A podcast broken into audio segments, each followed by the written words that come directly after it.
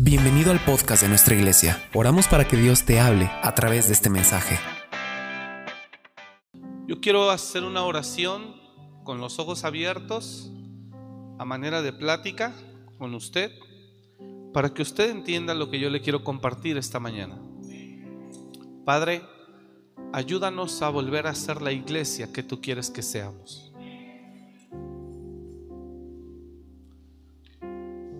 Ayúdanos a volver a ser la iglesia que tú quieres que seamos. ¿Cuál es la iglesia que Dios quiere que seamos? La iglesia que Dios quiere que seamos es una iglesia que reúne algunas características. Y deseo con todo mi corazón que nosotros volvamos a ser una iglesia como el Señor quiere que seamos. Y yo le quiero hablar de esas características hoy. Y quiero en verdad orar y decirle, Padre, anhelamos eso. Y necesitamos eso, Señor. Volver a ser una iglesia que en verdad manifieste tu gloria en la tierra. Una iglesia que manifieste tu poder en la tierra. Eh, la iglesia Jesús definió la iglesia como la sal de la tierra. La sal cumple dos efectos. Se usa como conservador y también se usa como un sazonador. Jesús dijo que nosotros somos como la sal de la tierra. Es decir, la iglesia es como la sal de la tierra. Y así como una comida sin sal no sabe a nada, no solamente no sabe a nada, no se disfruta. Eh, también si algún alimento no lleva algún tipo de conservador, se echa a perder. Entonces la iglesia en la tierra es el conservador que hace o que detiene que el mundo se eche a perder. Nosotros somos ese freno. Nosotros somos eh, Mire, le voy a decir algo. Si la iglesia de Cristo no enseñara al ser humano que la forma en la que quiere vivir el ser humano no es correcta y la iglesia no hiciera nada, el mundo rápido fuese destruido o fuera destruido por su pecado. Eh, hablaba yo a unas personas y les decía, están teniendo serios problemas, de amenazas y cosas así. Y la persona que me preguntaba, yo le decía, ¿y qué hizo la persona para que reciban amenazas todos ellos y toda su familia? Me dice, pues es que no quiere decir. Que bueno, debe haber alguna razón. Es importante que ellos remitan el pecado, porque mientras el pecado no esté remitido, eh, el acusador tiene argumentos y elementos vivos para ejercer su poder. Pero cuando el pecado está redimido, aunque Satanás venga a decirle a Dios, Él hizo esto, Él hizo aquello, si el pecado ya fue remitido, eh, Dios no se acuerda más. Entonces es muy importante que los pecados sean remitidos si la iglesia de Cristo no hiciera nada en la tierra, los pecados del mundo, los pecados del mundo eh, que no han sido remitidos, ya hubiesen sido eh, tomados en cuenta para destrucción. Por eso dice la escritura que durante un tiempo, dice el Señor, y busqué quien hiciese vallado a favor de la tierra para que no la destruyese pero no hallé a nadie. Y busqué quien se parase en la brecha, quien hiciese vallado, se interpusiese a favor de la tierra para no destruirla, pero no hallé. Si el mundo se detiene, si Dios está deteniendo el juicio sobre el mundo, es porque hay gente de la iglesia que en verdad está intercediendo. La iglesia tiene una función muy especial. Dice Ezequiel 22:30, y busqué entre ellos hombre que hiciese vallado y que se pusiese en la brecha delante de mí a favor de la tierra para que yo no la destruyese y no lo hallé. Entonces cuando la iglesia deja, en verdad se hace a un lado, por ejemplo, hay grupos que tienen una mentalidad o una forma de ver la vida eh, muy diferente a los principios y preceptos de Dios, si uno no los resistiera con la enseñanza, con la palabra, la práctica de vida de ellos los va a llevar a la muerte y a la destrucción más pronto de lo que se imagina, porque la paga del pecado es muerte. La Biblia lo dice, la paga del pecado es muerte. Y por cuanto todos pecaron y están destituidos de la gloria de Dios. Entonces, la iglesia cumple dos funciones fundamentales en la tierra. La primera es preservar el mundo, detener un poco el juicio y esperar que la misericordia de Dios se alargue. Y la segunda es que la iglesia tiene la función como la sal de darle sabor, darle sentido a la vida. Cuando una persona viene a Cristo, le encuentra sentido a su vida, le encuentra razón y muchas cosas vanas y vacías que el mundo ofrece ya no le llaman la atención ni las toma en cuenta. Ahora la iglesia es importante que vuelva a ser ese agente de salvación, de luz y que le da estabilidad eh, al mundo. Nosotros somos los que estamos aquí para hacer una diferencia. Eh, y algo que yo anhelo y deseo es que podamos ser como iglesia como iglesia ese agente que Dios ha levantado en la tierra o, para lo que Dios nos levantó y nos envió a la tierra. Quiero que usted entienda algo. Sé que este, este grupo, esta iglesia, este grupo de personas se conforma de muchas familias. Y usted al frente de su familia, usted es libre, usted es independiente, pero cuando todos estamos aquí, todos somos la iglesia del Señor. Y tenemos, diga conmigo, y tenemos un compromiso ante Dios para con el mundo. Ahora, algo que yo deseo es que la iglesia volvamos a ser lo que nosotros éramos o fuimos en el Señor Jesús. ¿Qué es eso? La iglesia tiene que volver a usar las armas que el Señor le había entregado. Hoy, la iglesia, nosotros, somos los primeros que hemos dejado de creer en lo que el Señor nos dijo que funcionaría. Somos los primeros que hemos dejado de trabajar en aquello que el Señor eh, nos llamó a trabajar. Eh, muchas personas hemos dejado eh, como hemos dejado de creer, lo dejamos de hacer. Y nosotros tenemos que entender que como iglesia no podemos dejar de hacer lo que el Señor quiere que su iglesia haga. No sé si me está escuchando. En la Biblia encontramos la mentalidad de los seres humanos. Y yo veo cada vez más difícil poder cambiar a las personas de su forma de pensar. Estamos en un momento muy difícil, muy peligroso, donde las personas difícilmente eh, las vas a poder cambiar de su manera de pensar. Y la manera de pensar de la gran mayoría lamentablemente no es conforme a la voluntad de Dios. Y eso es muy triste porque cuando tú encuentras personas que tienen una forma de pensar conforme a lo que piensa el mundo, pero además son personas que no tienen un entendimiento espiritual entonces se hace muy difícil poder cambiarlos. Se hace muy difícil poder cambiarlos.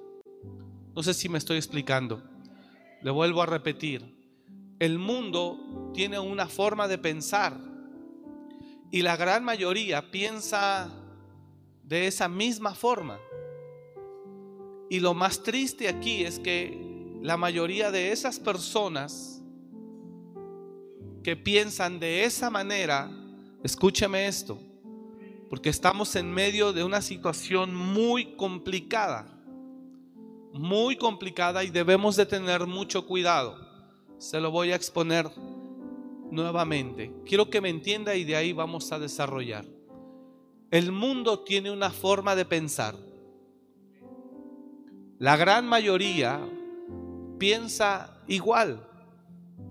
La gran mayoría piensa igual. Ahora, segundo, la forma de pensar del mundo no es de acuerdo a cómo están establecidos, de acuerdo a los principios establecidos por Dios a través de su palabra. Entonces aquí tenemos un problema fuerte. ¿Cuál? Que tenemos una sociedad. ¿Sí me está escuchando, hermanos? Tenemos una sociedad que tiene una manera de pensar, pero la manera de pensar lamentablemente no es de acuerdo a los principios y preceptos establecidos por Dios. Ahora, ¿cómo cambias la mentalidad de esas personas cuando no tienen un entendimiento espiritual?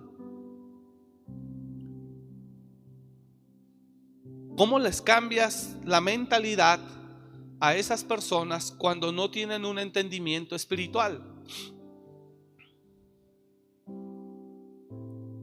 ¿Cómo le cambias la forma de pensar a esa persona? Mira, en la Biblia, en el libro o en la carta a los romanos, hay una, hay un, hay, hay, el Señor habla y habla acerca de una forma de pensar de los seres humanos. ¿Cómo puedes ayudar al, al, mundo cuando el mundo, tú como iglesia, cómo puedes ayudar al mundo cuando tú, cuando el mundo tiene una manera de pensar y su manera de pensar no es conforme a los preceptos y principios de la palabra de Dios? Y cuando tú los quieres llevar a que entiendan la palabra, no la entienden, no la escuchan porque no tienen un entendimiento espiritual. ¿Cómo los ayudas? Quiero que usted entienda que hoy más que nunca las palabras que predica algún ministro o pastor, mucha gente en todas las iglesias simplemente las desecha porque su manera de pensar no coincide con lo que ese hombre habló. Entonces, ¿cómo ayudas a esas personas? Que tú y yo, que tienen una manera de pensar, pero tú y yo sabemos que su manera de pensar los va a conducir hacia la perdición. ¿Sí me está escuchando? Mucha gente tiene una manera de pensar la gran mayoría piensan igual, pero no piensan lamentablemente igual conforme a la palabra, incluyendo cristianos. Eso es donde está un alto riesgo de que la gente se pierda. Es un alto riesgo. Hoy como lo dije semanas atrás, es muy difícil ejercer el pastorado. ¿Por qué? Porque hoy las personas tienen una forma de ver la vida y de pensar de la vida diferente. Y difícilmente los cambias. Ahora, ¿todos podemos pensar diferente? Sí. Pero nosotros que conocemos la escritura, vemos que la forma de pensar de él o de ella es una forma que no es correcta ante los ojos de Dios. ¿Cómo lo ayudas, iglesia? No sé si me estoy explicando. Porque ya intenté hablar contigo y veo que no puedo hacerte entender. Ya te intenté decir que que no, que la manera en la que piensas es muy respetable, pero conforme a la palabra de Dios no es la correcta. Pero tú no lo quieres entender, porque tú no lo ves así, porque tú ves las cosas de otra manera. Ayer platicaba con una persona en la noche, con un grupo de personas, estuve platicando con ellos y yo le decía, ok, tú, tú tienes este, e, esa idea, tú tienes esa forma de pensar o de creer lo que tú me estás diciendo, pero dime cuál es tu fundamento. En base a qué crees lo que crees y en base a qué piensas lo que piensas. Porque todo lo que yo te estoy diciendo, todo lo que yo te estoy diciendo que creo y que pienso es en base a la palabra. Tú dime en base a qué crees lo que crees y piensas lo que piensas. Y la gran mayoría te dice, lo leí, vi un video, alguien me dijo, no tiene fundamento. Son teorías que no tienen un fundamento o no tienen un sustento. Pero lo que yo te estoy diciendo está aquí. La forma de pensar que yo te quiero transmitir a ti está basada en este libro.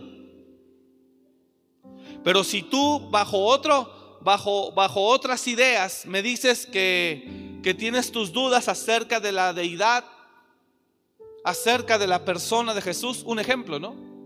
Yo creo que tú tienes que tener un sustento o un fundamento lo suficientemente confiable para poder determinar, pensar lo que piensas. Ahora, nosotros tenemos la palabra. Dice la Biblia que tenemos la palabra más segura tenemos la profecía más segura. Entonces la iglesia tiene que empezar a usar las armas que el Señor le entregó para poder convencer a un mundo que tiene una forma de pensar y que por su forma de pensar va hacia un mundo de perdición. El mundo como va, va hacia un mundo de destrucción y de perdición. Van a una eternidad sin Jesús, incluyéndola algunos cristianos. Porque su forma de pensar les dice que es mentira eso de que te vas a ir al infierno. Pero en la Biblia hay claridad acerca de esto. Entonces, ¿cómo la iglesia puede ayudar a un mundo que tiene una forma de pensar diferente y que además de que tiene una forma de pensar diferente, su forma de pensar no es de acuerdo a lo establecido por Dios en su palabra? ¿Sí me está escuchando, iglesia? ¿Cómo lo ayudas? Si aquí mismo tenemos que volver a convencer hermanos continuamente, porque cuando no están en la iglesia, quién sabe dónde se meten, con quién conviven, qué leen, qué escuchan, y hay que volverlos a convencer otra vez de la verdad. Entonces, aquí hay algo que es muy claro para avanzar. Número uno, que el mundo piensa de una forma diferente. Número dos, y su forma de pensar no es de acuerdo a la escritura. Entonces, eso significa que el mundo va, diga conmigo, eso significa que el mundo va hacia una destrucción inevitable. Pero no lo saben. Porque ellos creen que su forma de pensar es la correcta. Bien las noticias, por ejemplo, y tal vez aquí hay gente con esa misma forma de pensar que va a considerar exagerada mi postura. Ahora en las noticias, hace dos, tres días que supimos, si usted ve el noticiero, que se cayó un edificio en Miami. Y pasan las fotos de las personas y sacan a dos hombres, mira, ellos estaban recién casados y acababan de adoptar a una pequeña, dos hombres. Y yo veo eso, entonces si ellos hicieron eso es porque tienen una manera de pensar diferente. Y yo tengo una manera de pensar conforme a la escritura. Y conforme a la escritura yo miro que la forma de pensar de ellos les va a acarrear maldición y juicio, destrucción y muerte. Y una eternidad sin Jesús y en el infierno. Pero ellos en su manera de pensar creen que están bien. Que ellos no saben, eh, que ellos no ven nada malo en ello.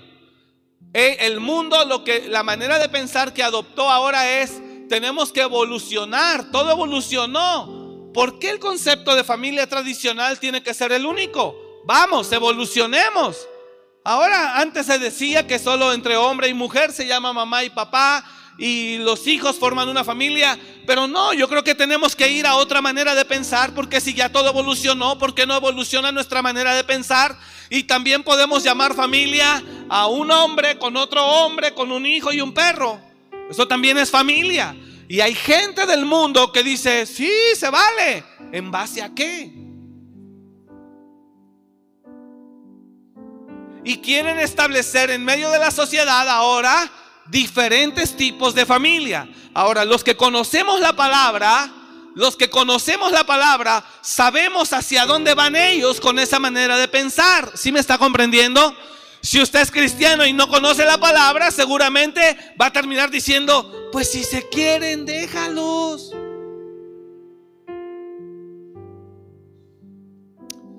Miren lo que dice Romanos capítulo 1. Vaya ahí, por favor, Romanos capítulo 1.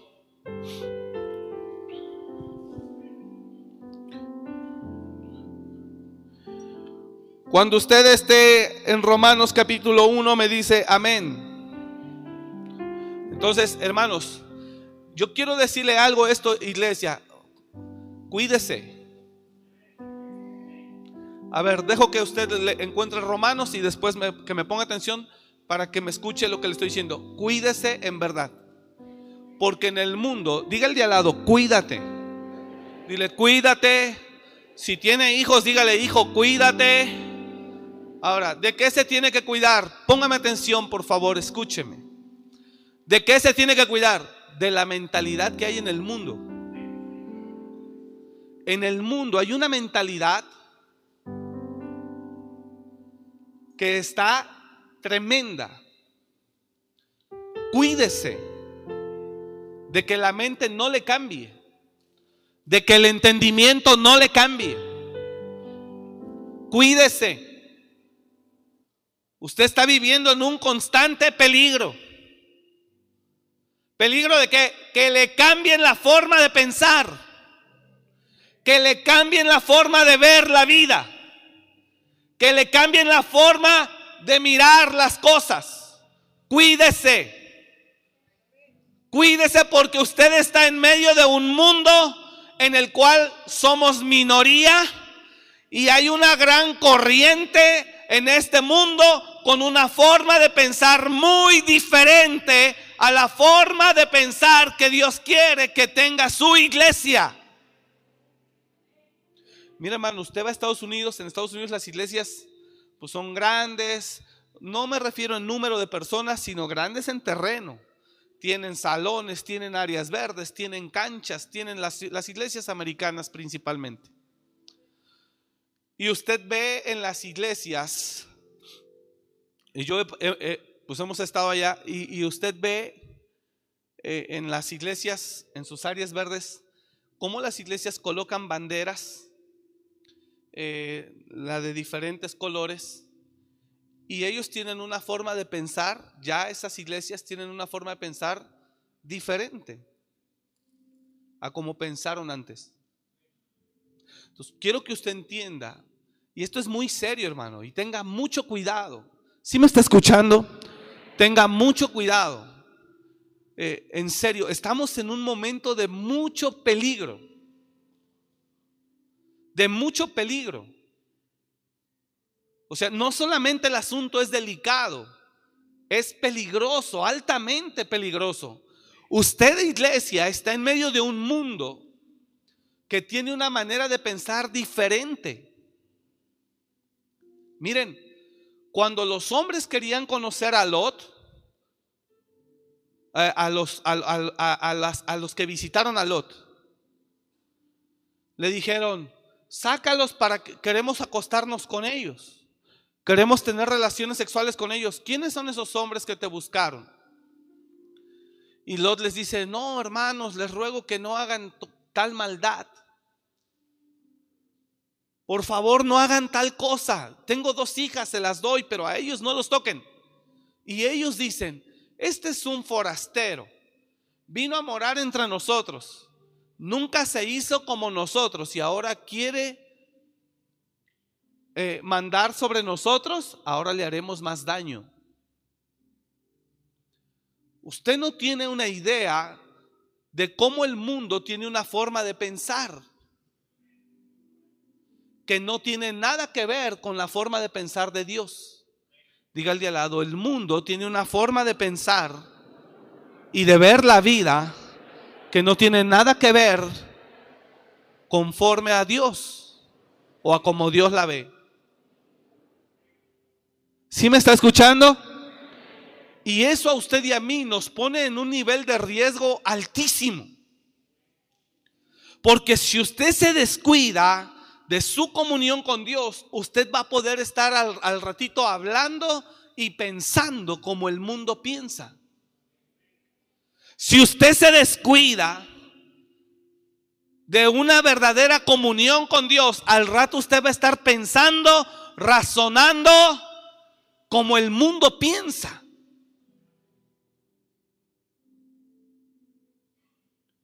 Quiero que usted entienda eso. Es muy peligroso el momento en el que usted y yo estamos, porque tenemos un mundo que piensa de una manera diferente y obviamente no conforme a la palabra de Dios. Y todo lo contrario, la manera en la que piensa el mundo, por donde van y por cómo van, lo que la escritura me dice es que viene un juicio sobre ellos.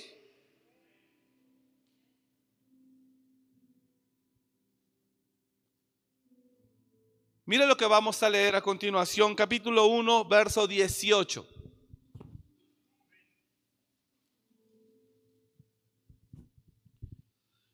Mire lo que dice, porque la ira de Dios, tenemos que entender ese verso con entendimiento, por favor, léalo con entendimiento. Mire lo que dice, porque la ira de Dios se revela desde el cielo contra toda impiedad e injusticia de los hombres que detienen con injusticia la verdad. Ahora, póngame acá atención, ahora seguimos leyendo, escuchen. La ira de Dios se manifiesta contra hombres que conocen la verdad, pero detienen con injusticia la verdad se refiere a la iglesia. Hombres que han negado, que conocen la verdad y en lugar de decirle al mundo, no, los dejan. Esa gente son ministros, son líderes al frente de grupos, pequeños, medianos o grandes, que no les dicen nada que no les dicen que están viviendo de una manera indebida o incorrecta y ellos simplemente los dejan que ellos lo sigan haciendo. Como Elí, cuando Dios viene y le dice, ¿por qué si sabías que tus hijos estaban viviendo en pecado? ¿Por qué no les estorbaste? Una de las funciones de la iglesia es estorbar al mundo y lo somos. Lo que ellos, quisieran que usted y yo desapareciéramos en un instante como iglesia para poderle dar vuelo a la hilacha como ellos quisieran. Lo que ellos no saben es que no pasaría ni un año dándole vuelo a la hilacha cuando el juicio de Dios cae sobre ellos y los destruye.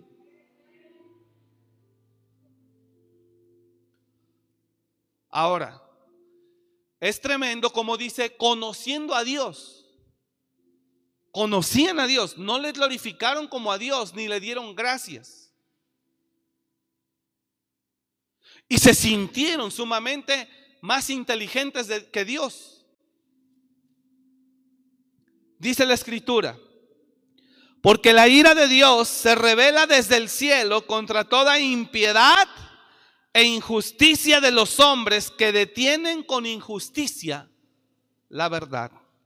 Porque lo que, lo que de Dios se conoce les es manifiesto. O sea, ya lo vieron, ya lo conocieron, pues Dios se los manifestó.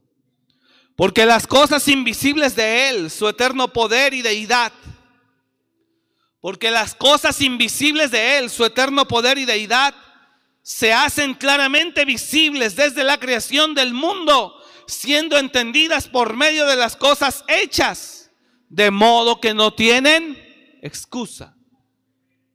Y mire lo que dice el 21. Y aquí es donde, cuidado, porque somos la iglesia con una mentalidad diferente. Quiero que usted entienda que la iglesia que en verdad es de Cristo, forzosamente nunca va a encajar con la mentalidad del mundo. quiero que entienda que la mentalidad del mundo hoy es una. Y la mentalidad de la iglesia no debe ser la misma.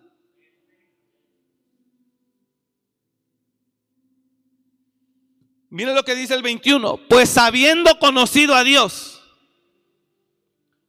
no le glorificaron como a Dios, ni le dieron gracias, sino que se envanecieron en sus razonamientos, o sea, su manera de pensar los condujo a no seguir a Dios ni a darle gracias, no lo reconocieron, sino que se envanecieron en sus razonamientos y su necio corazón fue lleno de tinieblas, entenebrecido, lleno de pecado.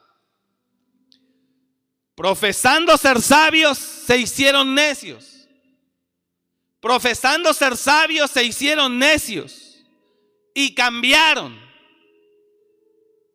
la gloria del Dios incorruptible en semejanza de imagen de hombre corruptible, de aves, de cuadrúpedos y de reptiles.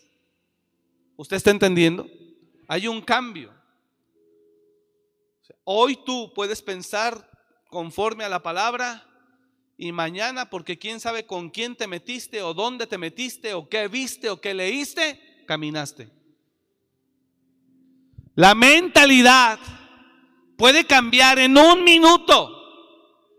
Su manera de ver las cosas puede cambiar en un instante. Y en lugar de que la iglesia cambie el mundo, el mundo está cambiando la iglesia. profesando ser sabios. Ahora, no se le olvide que dice ahí, pues habiendo conocido a Dios, no le glorificaron como a Dios, ni le dieron gracias. Profesando ser sabios, se hicieron necios y cambiaron la gloria del Dios incorruptible ¿Sabe cómo le ha cambiado la gente, la mente a mucha gente de la iglesia de Cristo? Es mentira eso que te enseñan, te están espantando. Dios es bueno, Él nos ama a todos. Él nos ama, Él es bueno. Dios te entiende, Él quiere que seas feliz. Él quiere que tú te realices. Dios no está en contra. Y si tú tienes estos deseos, estos gustos, tranquilo, el Señor te entiende. Él te ama.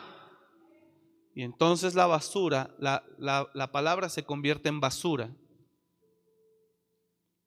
Y la forma de pensar de Dios ya no tiene ningún efecto en tu vida. Y así hay muchísima gente que se congrega o que se dejó de congregar. ¿Por qué ya no vas a una iglesia? No, hombre, allá nada más son así, muy cuadrados. No, yo he experimentado que Dios me ama. Dios es bueno, no es como lo predican los pastores. Dios es bueno, Él nos ama. Y cuidado, porque esta gente que habla romanos es gente que conocía a Dios. Pues habiendo conocido a Dios, no le glorificaron como a Dios ni le dieron gracias, sino que se envanecieron en sus razonamientos y su necio corazón fue entenebrecido. ¿Sí me está siguiendo? 22. Profesando ser sabios, se hicieron necios y cambiaron la gloria del Dios incorruptible en semejanza de hombre corruptible. 24. Por lo cual también Dios los entregó a la inmundicia en la concupiscencia, en las concupiscencias de sus corazones.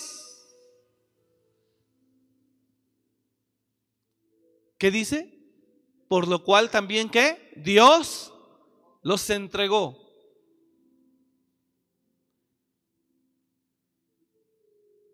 A la inmundicia, en las concupiscencias de sus corazones, de modo que deshonraron entre sí sus propios cuerpos. Mire, mi espíritu grita, tenga cuidado. Mi espíritu grita, la forma de pensar del mundo no es la forma de pensar de Dios. Y usted como pueblo santo y escogido de Dios tiene que guardarse, tiene que cuidarse. ¿Usted está entendiendo? Y lo que grita mi espíritu dentro de mí es, aunque veas a muchos, aunque veas a todos que corren y hacen aquello, mantente en la enseñanza que recibiste. Y aunque veas que todos se van, hasta los que estuvieron en la segunda, tercera, quinta, octava fila de la iglesia, ves que ya van en esa mayoría, aférrate a la enseñanza que recibiste de Dios. Porque esto va a arrastrar a todo el mundo. Es una forma de pensar diferente. Y esa forma de pensar está llena de que todo se vale. Si te enamoras de un perro y tú ya vas a vivir con un perro como tu pareja, como tu cónyuge, yo no me meto, yo te respeto. Y eso es lo que el mundo ofrece.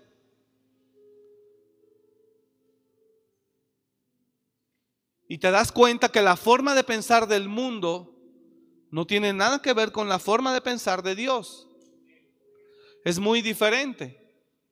¿Me está escuchando? Entonces, aquí hay algo. Yo, diga conmigo, yo tengo que entender de una vez por todas que no es lo mismo. Entonces, ¿por qué quieres estar ahí? ¿Por qué a cada rato dices, mamá, ¿qué tiene de malo? No, nomás son mis amigos, es un ratito, ¿qué tiene de malo? ¿Por qué no me quieres dejar ir? ¿Por qué mamá o tu esposo? ¿Qué tiene de malo que vayamos? O tu esposa, ¿qué tiene de malo? ¿Qué tiene de malo?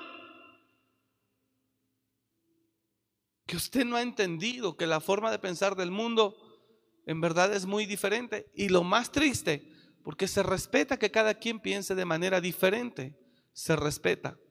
Pero lo más triste es que la manera de pensar del mundo, conforme a la escritura, dice para dónde van. ¿Me está comprendiendo? Y hay muchos que no entienden esa parte. Y es tremendo ver gente que en algún momento tenía una mente definida en la fe en Cristo Jesús, en Dios, y que hoy en verdad se han olvidado por completo de Dios y están haciendo su vida conforme y piensan conforme piensa el mundo. Y ahí es donde usted y yo, hasta muchos de las iglesias dicen, no, el, pastor es religioso, él es legalista, él está fanatizado ya, él tiene una manera de pensar que está muy antigua. Eh, y es ahí donde entonces usted está en ese dilema y en ese peligro, que es lo que usted va a hacer. Avanzo. Dice, y ellos, habiendo conocido a Dios, no le glorificaron como a Dios, sino que se envanecieron en sus razonamientos, y su necio corazón fue entenebrecido profesando ser sabios, se hicieron necios. Por lo cual también Dios, y cambiaron la gloria del Dios incorruptible en semejanza de imagen de hombre corruptible. ¿Quiere que le diga por qué estoy predicando esto? Porque me he encontrado a muchos hermanos que vienen y me consultan que ya tienen esa manera de pensar. Vienen y ya cuestionan a Dios. ¿Y por qué pasa esto? Oiga, pastor, ¿y entonces por qué aquello? Y ya ves cómo ya traen dudas. Ya ves cómo ya no tienen, ya no están definidos en lo que tiempo atrás lo estaban. ¿Y por qué? ¿Y por qué? ¿Y por qué? Y eso es un síntoma de que trae el bicho. Padre, guárdanos en el nombre de Jesús. Usted no tiene idea cuántos espíritus de error está operando en este tiempo. De engaño, de mentira. Bueno, Dios los entregó porque ellos no quisieron tener en cuenta a Dios. Se creyeron más sabios que Dios. Profesando ser sabios, se hicieron necios y cambiaron la gloria del Dios incorruptible en semejanza de hombre corruptible. Por lo cual también Dios los entregó a la inmundicia en las concupiscencias de sus corazones, de modo que deshonraron entre sí sus propios cuerpos, ya que cambiaron 25 la verdad de Dios, ya que cambiaron, ¿qué dice? La verdad de Dios por la mentira. Quiero que entienda algo, Dios no está hablando aquí al mundo, le está hablando a la iglesia a la iglesia que está cambiando la verdad de Dios por la mentira.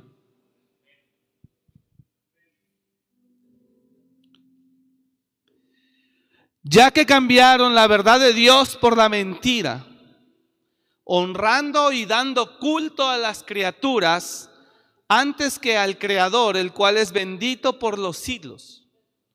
Por esto, Dios los entregó ¿qué dice? A pasiones vergonzosas. Pues aún sus mujeres cambiaron el uso natural por el que es contra naturaleza. Eso es lesbianismo. Y de igual modo, también los hombres, dejando el uso natural de la mujer, se encendieron en su lascivia unos con otros cometiendo hechos vergonzosos, hombres con hombres, y recibiendo en sí mismos la retribución debida a su extravío, o sea, el juicio. Mire lo que dice. Y como ellos, mire la manera de pensar de Dios, mire la manera de pensar del mundo. Y como ellos no aprobaron tener en cuenta a Dios, Dios los entregó a una mente reprobada para hacer cosas que no convienen. Dijo, ¿quiere darle? Dele pues. Y eso coincide con el Apocalipsis. El que esté limpio, limpiese más. El que es santo, santifíquese más. Y el que es sucio, pues dele más. O frío o caliente. Diga el de al lado, o frío o caliente, porque tibio te vomitaré de mi boca. ¿Sabe qué significa tibio? Tener todo tipo de prácticas del mundo y creer que el Señor me ama y venir aquí a alabarlo. Quiero que entienda que hay dos cosas muy marcadas. La forma de pensar del mundo de los hombres y la forma de pensar de Dios. Tú decides a quién quieres seguir pero no pidas vida eterna con Cristo. He aquí el Señor habló a través de Moisés y dijo, hoy pongo delante de vosotros bendición y maldición, el bien y el mal. Tú elige. Te aconsejo, escoge pues la vida para que te vaya bien a ti y a tu descendencia por todas tus generaciones. Pero si tú no quieres, está bien. Y en ese peligro estamos, en que la mente nos puede cambiar de un momento a otro solo por oír tarugadas. Platicaba con una persona y le dije, ok, todo lo que tú crees, eso es lo que tú piensas, lo que tú crees. ¿Cuál es tu fundamento para lo que tú crees? Porque todo lo que yo creo, lo fundamento en la escritura. Entonces me dice, no, pues es que lo vi, lo oí, lo leí en un libro, me lo dijeron, Sí, pero ¿cuál es el fundamento? hablaba de la reencarnación. Me preguntó de la reencarnación. Entonces la reencarnación no existe. Le dije, por supuesto que no. Lo que existe es la resurrección, que es distinto. La reencarnación dice que vas a reencarnar en otra cosa, en la siguiente vida. Y según como hayas vivido esta vida, reencarnarás ya sea en un perro, en una maceta, en un buey o... Y yo no voy a reencarnar en eso cuando me muera. Yo voy a resucitar con Cristo Jesús y tendré un cuerpo glorificado. El mismo, pero no sujeto a las leyes materiales. Pero eso es lo que él cree. Eso es lo que mucha gente piensa. Y quiero que entienda, es un ejemplo que le estoy poniendo, me está escuchando, que la gente piensa de manera diferente, pero no tiene un fundamento. Y la Biblia, le dije, la Biblia es mi fundamento. Entonces, si tú desechas mi fundamento, que es la Biblia, no tengo nada más que hablar contigo. No tengo nada más que hablar. Porque mi fundamento es este. ¿Cuál es el tuyo? Lo leí en internet. ¿Eso qué diablos importa? Es mentira. Y eres un tonto si todo lo que tú lees lo crees. Si todo lo que te dicen crees y das crédito. Eres un tonto, ignorante. Porque yo tengo la oportunidad de dejar de ser un ignorante cuando leo la palabra. Y cuando leo la palabra, conozco la verdad y la verdad me hace libre. Y recibo la verdad y la creo porque la veo. Nadie me la dijo. ¿Me está usted entendiendo? ¿Y sabe qué, qué pesado es con ganas de ponerle unos, unos buenos guajoloteros en la cara, unos caches. Que gente va cristiana, quién sabe allá con quién diablos habló, platicó lo que oyó y llega aquí a querer cuestionarte y decirte.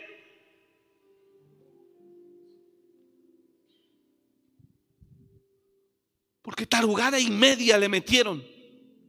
O cuando el mismo diablo te seduce te seduce para que hagas cosas que no van conforme a la palabra que tú sabes, tú mismo acomodas la palabrita. ¿Qué te haces? Tú mismo te acomodas la palabrita. No, pero la palabra dice también esto.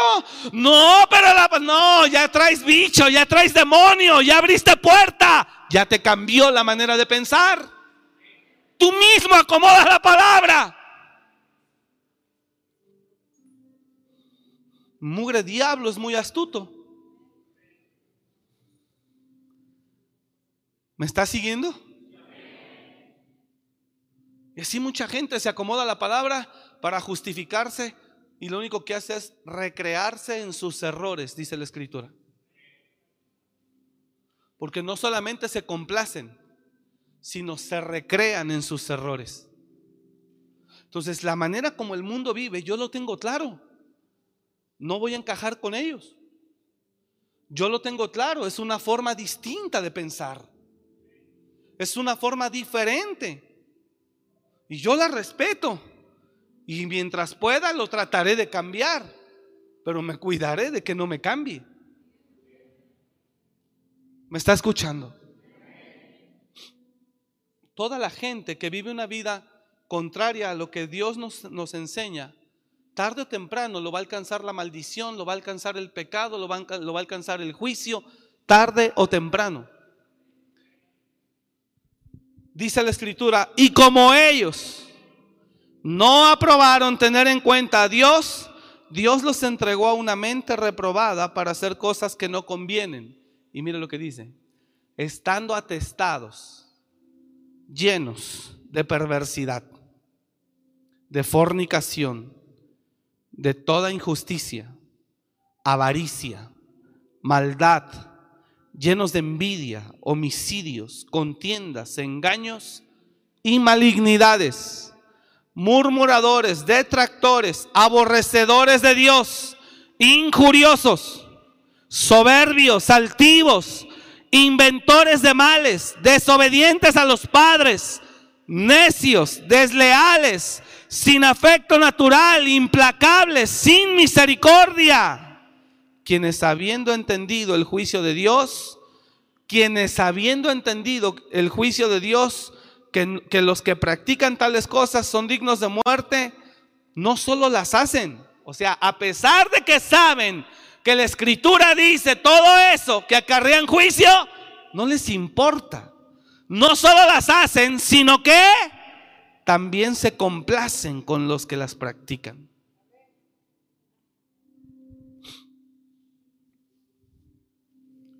Entonces, hermanos, yo lo único que le quiero compartir esta mañana es, iglesia, debe de tener mucho cuidado.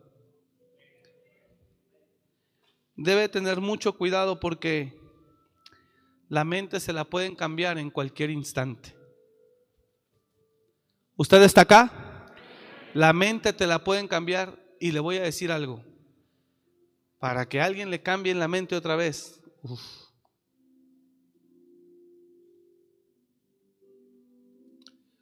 Aquí es donde entro al tema. Quiero que entienda, cambiarle la mente a alguien es muy difícil. Yo he pasado horas hablando con personas, queriéndoles hacer entender la palabra. ¿Y sabes por qué no? Porque hay espíritus de error operando. Falsos maestros, falsas doctrinas, falsas enseñanzas. Le quieres hacer ver a una persona cristiana que lo que está haciendo no es correcto, ni es la voluntad de Dios, no lo acepta, no lo entiende, se molesta, se enoja. Entonces es aquí donde la iglesia, y entro al tema, es en serio, obviamente ya no lo voy a tardar más, pero es aquí donde la iglesia tiene que darse cuenta que por palabra difícilmente vas a convencer a alguien. La iglesia necesita volver a hacer lo que mejor hacía. ¿Qué? Orar. Porque la oración cambia las cosas.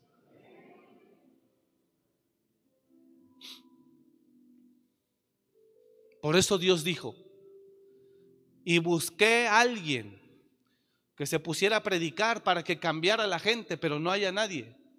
No, dijo, y busqué quien intercediese, quien se pusiese a orar a favor de la tierra para que yo no la destruyera y no haya nadie.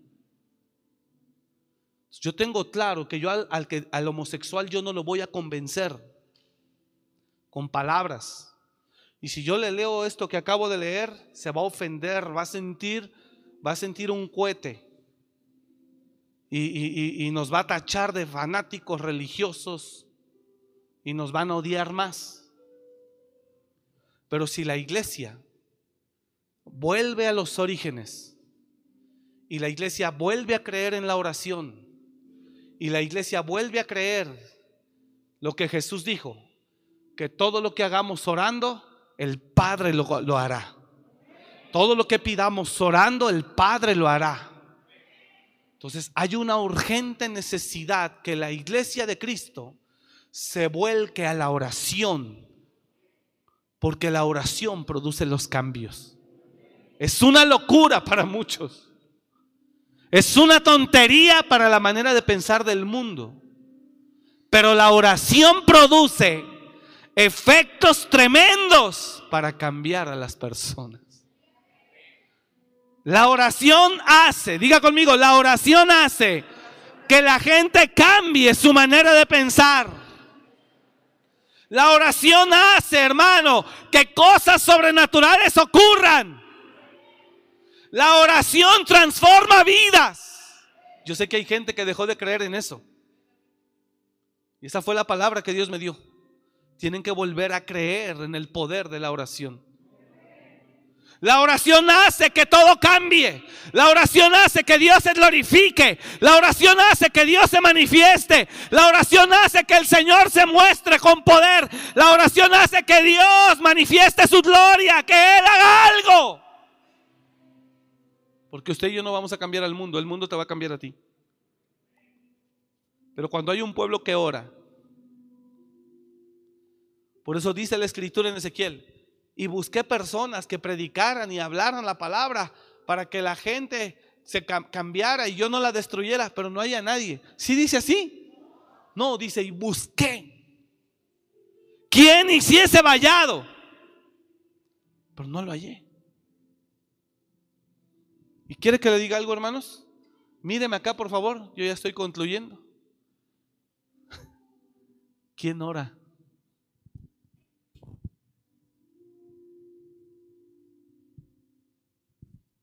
¿Quién ora?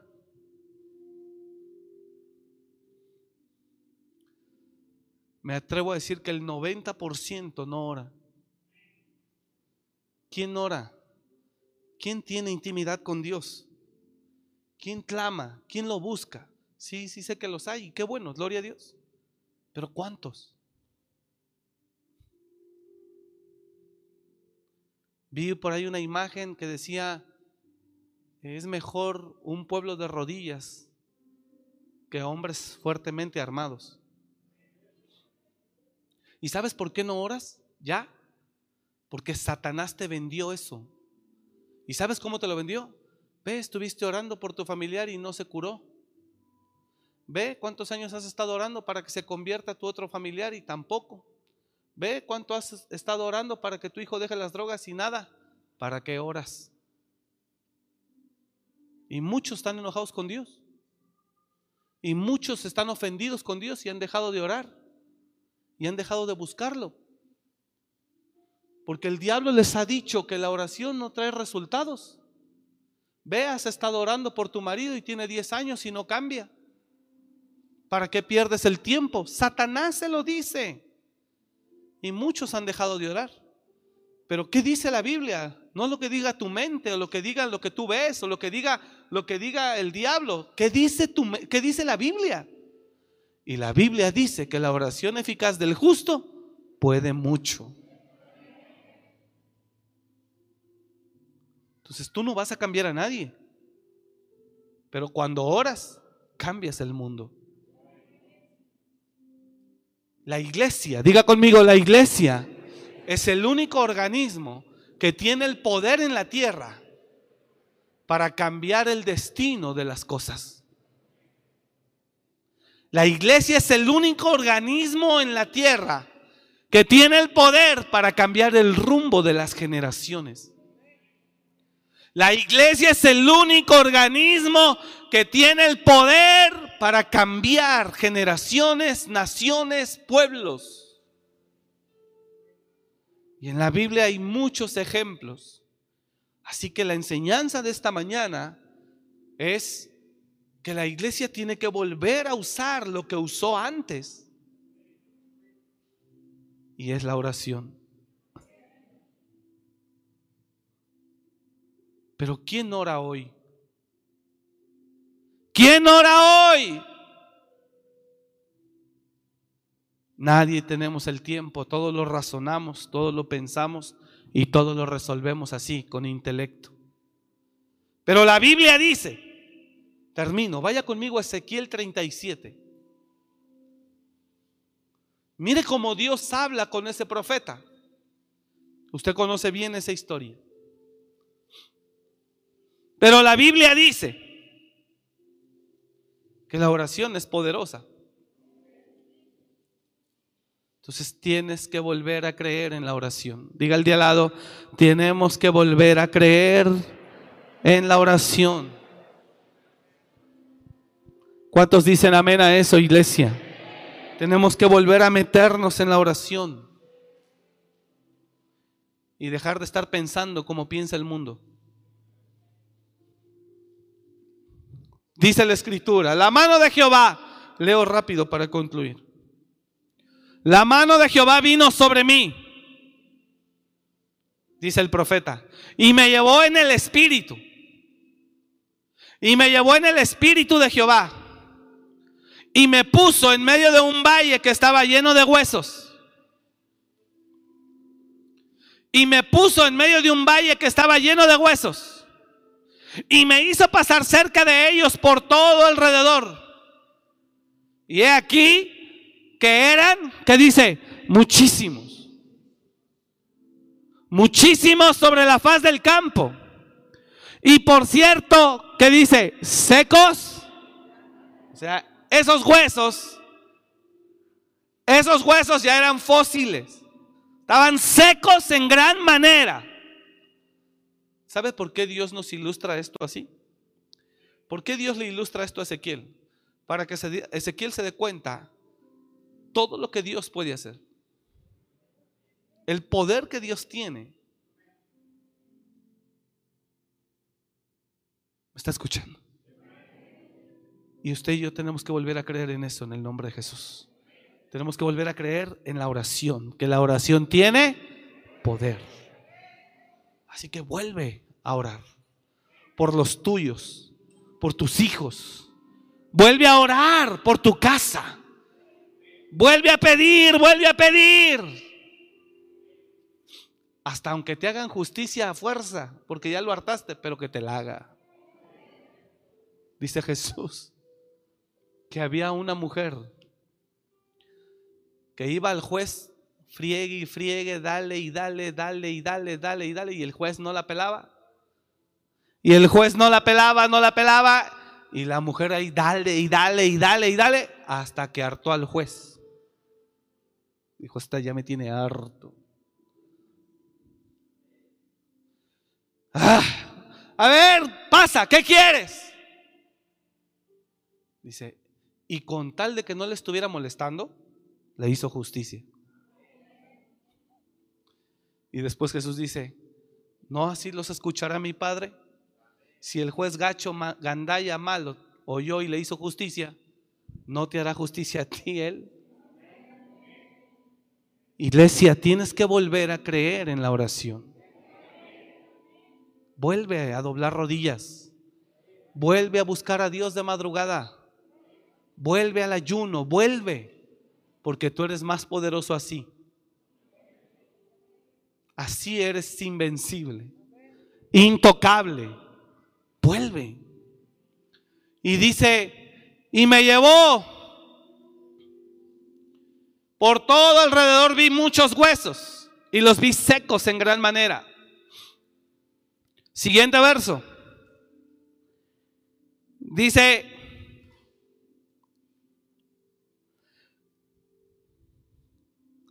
Y me dijo, hijo de hombre, mire cómo Dios siempre nos pregunta a ver cómo andamos, ¿verdad? Examen de fe. Hijo de hombre, ¿vivirán estos huesos? Y dije, Señor Jehová, tú lo sabes. No se quiso aventar la bronca. Me dijo entonces, profetiza sobre estos huesos.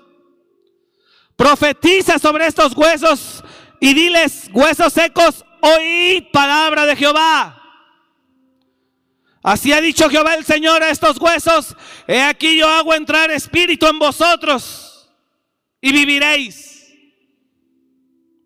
Y pondré tendones sobre vosotros y haré subir sobre vosotros carne y os cubriré de piel y pondré en vosotros espíritu y viviréis y sabréis que yo soy Jehová. Siguiente verso. Profeticé pues como me fue mandado y hubo un ruido mientras yo profetizaba y he aquí un temblor y los huesos se juntaron cada hueso con su hueso. Y miré y he aquí tendones sobre ellos y la carne subió y la piel cubrió por encima de ellos, pero no había en ellos espíritu. Siguiente verso, y me dijo, profetiza al Espíritu, profetiza, hijo de hombre, y di al Espíritu, así ha dicho Jehová el Señor, Espíritu, ven de los cuatro vientos y sopla sobre estos muertos y vivirán. Ya no eran huesos, ya eran muertos. Y profeticé como me había mandado, y entró espíritu en ellos, y vivieron, y estuvieron sobre sus pies un ejército grande en extremo. Yo quiero que usted entienda, esto es solamente para gente que entiende. Nada vamos a resolver tú y yo en lo natural. El cristiano no fue diseñado, diga conmigo eso, el cristiano no fue diseñado para resolver nada en lo natural. Diga conmigo, el cristiano es fácilmente vencido en el plano natural. Pero cuando el cristiano entra al campo espiritual de la fe y de la oración, difícilmente lo detienen. Entonces es tiempo de volver. Dije, es tiempo de volver. Tienes que volver a creer en la oración. Y le pudiera aquí decir más historias que usted conoce. Agarran a Pedro y la iglesia no dejaba de cesar de hacer oración por Pedro y provocan que un ángel vaya y lo libere, hechos. Cuando una iglesia ora, provoca tantas cosas. Y eso es algo que usted y yo tenemos que volver a hacer. Tienes que volver, diga el de al lado, tienes que volver a creer en el poder de la oración. Puede decir amén. Tiene que volver a meterse, iglesia. Tenemos que volver a hacer lo que el Señor nos llamó a hacer. Y hay un Pablo en la cárcel con Silas. Los meten a la cárcel, esa es otra herramienta.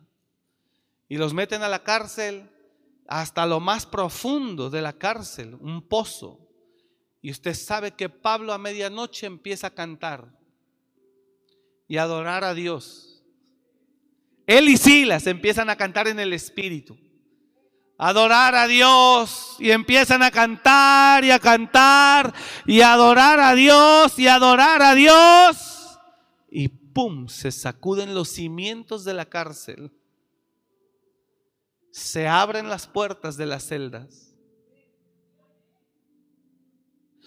Y Pedro y Pablo sale y ve al encargado del penal que ya se quiere matar él mismo porque se le pelaron todos. Pero Dios es tan poderoso que dijo, solo manifiesto mi poder, pero nadie toma ventaja de él. Y no dejó el Señor que se escapara nadie. Y Pablo va y le dice, tranquilo, no te mates. Aquí están todos, nadie se ha ido. Si Pablo hubiera predicado al carcelero, el carcelero le dice, pues si tu Dios es tan poderoso, ¿por qué no te saca? ¿Por qué estás aquí? ¿Por qué no te ayuda? Por eso Pablo no lo trabajó o no lo hizo en lo natural. Pablo se metió donde él funciona. Y donde él funciona, que era orando y adorando, provoca y entonces el carcelero de Filipos ve y dice, yo quiero ese Jesús. Y ese es el problema, que ya la iglesia de hoy ya todo lo razona, ya todo lo quiere resolver de manera natural. Y ahí, ahí quiero que entiendas iglesia, ahí es donde el diablo nos quiere. Porque ahí en el razonamiento humano, el mundo es mucho mejor que nosotros. Pero cuando la iglesia entra, donde es su hábitat, el mundo se sorprende. El mundo se sorprende. Y te conviertes en el más importante para el mundo. Y te conviertes para el más importante para el mundo. Termino, ya terminé. Ya terminé, en serio, en serio. ¿Y sabe qué viene a mi mente? La película de Hasta el último hombre basada en hechos reales. Cuando tú te dedicas a estar en tu hábitat espiritual, entonces te conviertes en verdaderamente un grano de sal que le va a dar sabor. Y cuando ya ese soldado, dos, ya hizo la hazaña, salvó casi 100 personas sin, un sola, sin una sola arma, que el mundo natural peleaba contra él. Usted ya sabe la historia, conoce la película. Cuando después de que él salva y van a la siguiente conquista, le dicen al comandante, ¿por qué no han empezado el ataque? Porque estamos esperando que aquí el Señor termine de orar para poder ir. Cuando tú te metes en esa dimensión, entonces no, tú en el plano natural contra el mundo no eres mejor. Pero cuando entras en la dimensión espiritual en la que Dios te quiere tener, iglesia, entonces el mundo te va a respetar y el mundo te va a preguntar. Y el mundo te va a decir, ¿ya? ¿Ahora? Y vemos a dos que está él orando. Está orando. Y el jefe del pelotón está esperando. Y voltea y le dice, ya. Y empiezan a subir. ¿Dónde está la iglesia? ¿Dónde está? ¿Ah?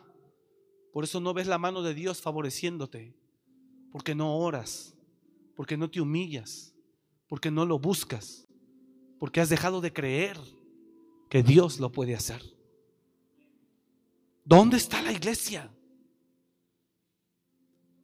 La iglesia en lo natural no sirve para nada, pero en lo espiritual puede provocar cosas extraordinarias.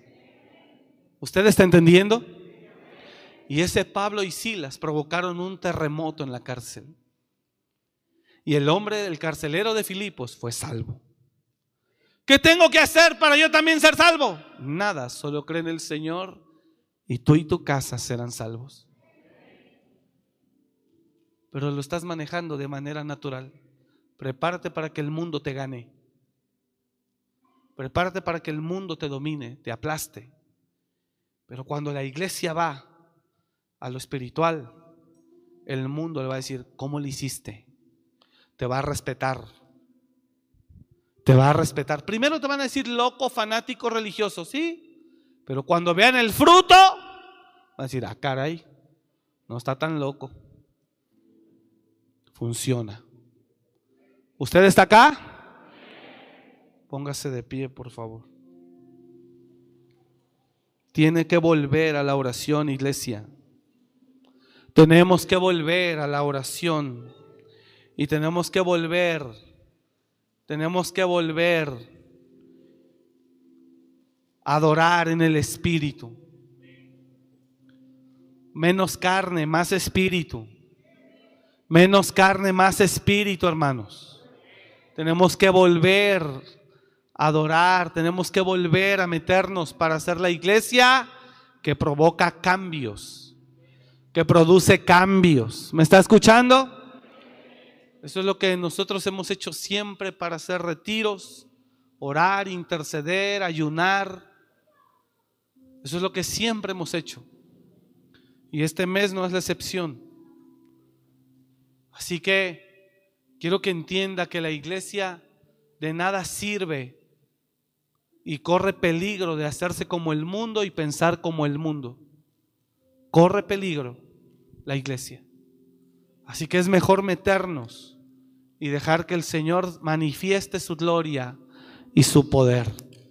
En el nombre de Jesús. Amén. Cierre sus ojos, por favor. Padre, en el nombre de Jesús. Ayúdanos a entender tu palabra y entender que cuando tu iglesia ora, cosas poderosas ocurren. Entender que cuando tu iglesia ora, lo sobrenatural se manifiesta.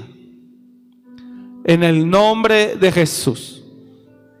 En el nombre de Jesús.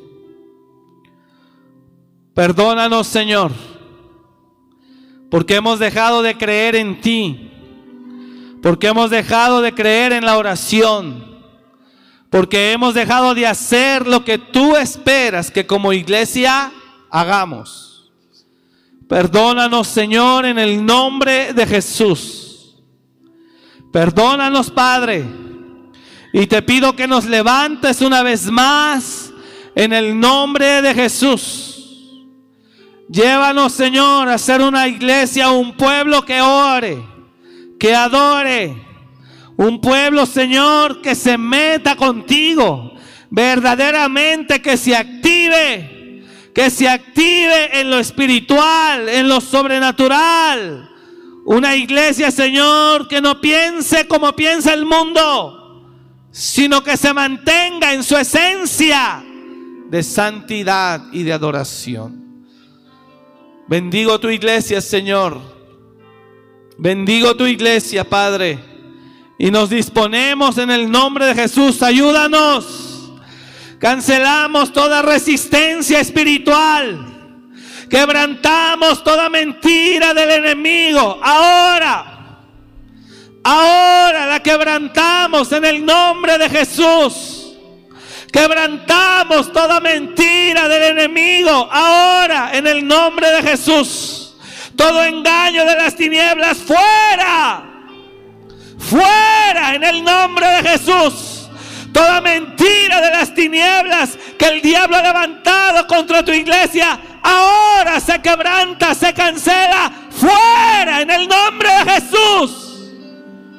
En el nombre de Jesús, Señor, desbaratamos todo plan del enemigo. Desbaratamos todo plan de oscuridad. Desbaratamos y echamos fuera todo espíritu de error, de engaño, de mentira. Ahora, en el nombre de Jesús. Y nos levantamos en tu nombre, Señor. Nos levantamos en tu nombre, Señor, esta mañana. Y te pedimos que tomes nuestras vidas en tus manos y nos ayudes, Señor. Nos ayudes una vez más a volver al, al origen, a volver a la esencia. Nos ayudes una vez más a volver, Señor, a lo que siempre hicimos. En el nombre de Jesús, te lo rogamos, Señor, en este día. Eh, Te lo rogamos en esta mañana. Señor, levántanos como tu iglesia. Levántanos como tu iglesia. Levántanos como tu iglesia. En el nombre de Jesús, levántanos como tu iglesia. Te lo pedimos en el nombre de Jesús, Señor.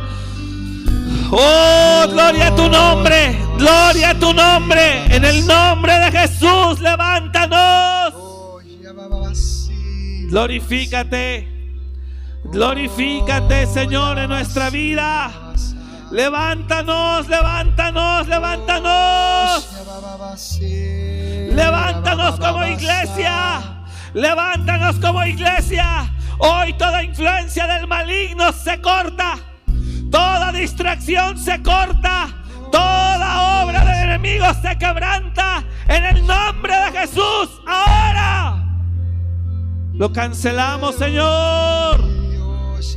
Lo cancelamos, Señor, en el nombre de Jesús. Lo cancelamos, Señor. Ayúdanos, Señor. Apártanos de lo que no nos edifica. Aléjanos de lo que no nos conviene. No hay mejor manera de conocer de ti que a través de tu palabra y de la oración. No hay mejor forma de conocer de ti, Señor, que a través de tu palabra. En el nombre de Jesús. En el nombre de Jesús. Echamos fuera toda obra del enemigo. Echamos fuera toda obra del enemigo. Ahora, ahora se desbarata fuera. Toda obra de las tinieblas se cancela. Se cancela. Ahora en el nombre de Jesús. La sangre de Cristo tiene poder. La sangre de Cristo tiene poder. Levántanos, Señor. Levántanos, Señor. Levántanos, Señor. Levántanos como una iglesia poderosa de oración. Levántanos como una iglesia adoradora. Levántanos. En el nombre de Jesús, levántanos. Levántanos. Levántanos. Oh, en el nombre de Jesús.